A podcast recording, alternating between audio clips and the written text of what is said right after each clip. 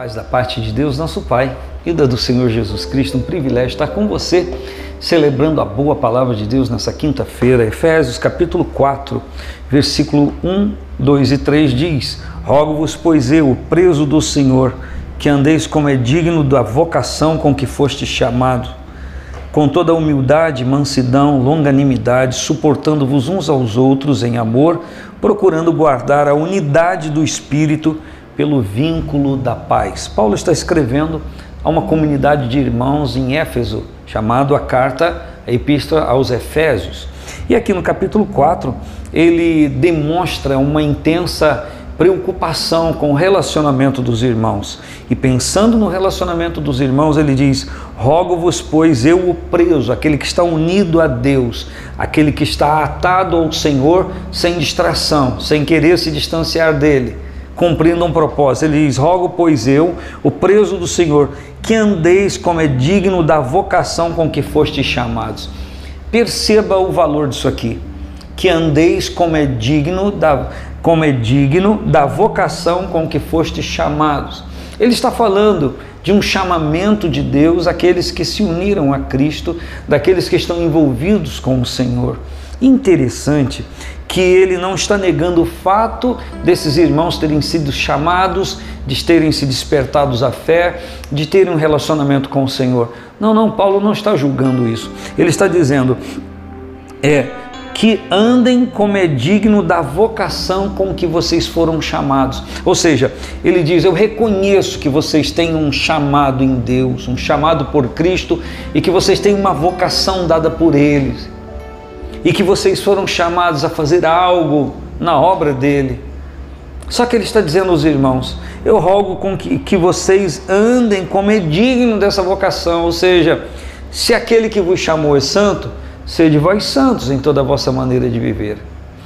Ele está dizendo que uma pessoa não pode dizer-se chamado pelo Senhor, que tem uma vocação em Deus, e sair por aí atropelando tudo, mentindo, comprando e não pagando, enganando, enrolando, embromando, levantando falso testemunho das pessoas, é, provocando discórdia, dissensão entre os irmãos, que não foi para isso que o Senhor nos chamou. Então, uma pessoa que diz ter um chamado, uma pessoa que diz ter uma vocação em Deus, mas ela é alguém que suscita, promove calúnia, discórdia, dissensão, ela não está unida ao Senhor. Então, a vocação que a pessoa diz ter é soterrada, enterrada, dilacerada ou nunca existiu por conta dos frutos que aquela pessoa está produzindo. O que Paulo está dizendo aos irmãos é que nenhum chamado, nenhuma vocação, ela subsiste ou subsiste é, sem esse relacionamento com o Senhor. E ele continua dizendo: vocês têm que andar com a vocação com que foste chamados. E aí ele diz como que isso deve acontecer. Ele diz: com toda humildade. Existem pessoas que até têm dons, têm uma vocação no Senhor, mas como dizia um antigo, um antiga, um antigo conhecido, dizia, tem gente que não pode subir num banquinho que já quer fazer discurso. Então a pessoa se ensoberbece, se acha grande, melhor que as outras pessoas, porque eu faço isso e isso com mais qualidade. As minhas ministrações têm mais visualização. Olha, o meu canal tá assim assim, hoje é mais ou menos assim, na é verdade? Que período podre. Olha só, andeis com toda humildade e mansidão humildade unida à mansidão. Olha a constituição do caráter dessa pessoa que julga ter um chamado de ter uma vocação. Com longanimidade. A palavra longanimidade fala de longo ânimo, tardio em irar-se. A pessoa que é paciente, a pessoa que dá tempo a outra pessoa para rever-se. É, suportando-vos uns aos outros em amor Há quem diga que esta expressão suportando-vos é, não é apenas tolerar, aí eu tolero essa pessoa, suporto. Suportar no sentido de tolerar, não. Suportando é dar suporte, é dar equilíbrio à pessoa que está vacilante, tremente, desconcertada, essa pessoa vai e vai então junto a ela dar suporte para que ela se equilibre, para que ela se firme, para que ela se conserte, para que ela se endireite. Você já deu suporte a alguém? Está dando? Recebeu de alguém? Então, a Bíblia está dizendo que a dignidade dessa vocação envolvendo o chamado se apresenta na humildade, na mansidão, na longanimidade e naquilo que alguém pode suportar o outro, mas suportar em amor.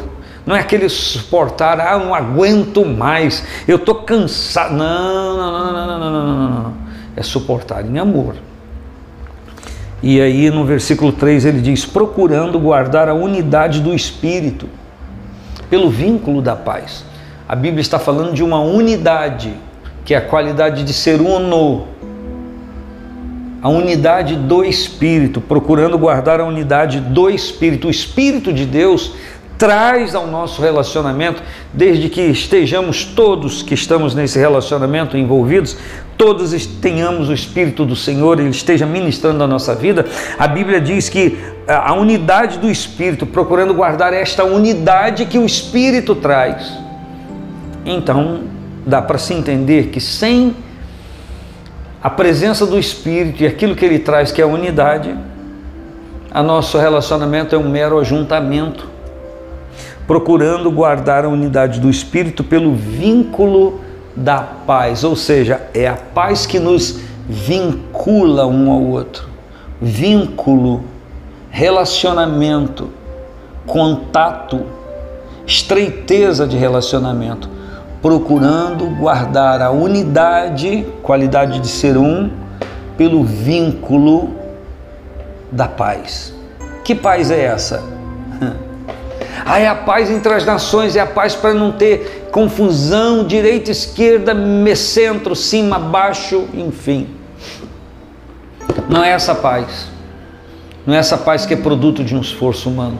Essa paz foi a que Jesus trouxe através da sua morte e ressurreição e a ascensão ao céu. É a pessoa que estava distante de Deus, agora tem relacionamento com Deus essa paz, a ausência de guerra, conflito entre você e Deus. Então, procurando guardar a unidade do Espírito pelo vínculo que você já tem com o Senhor Jesus.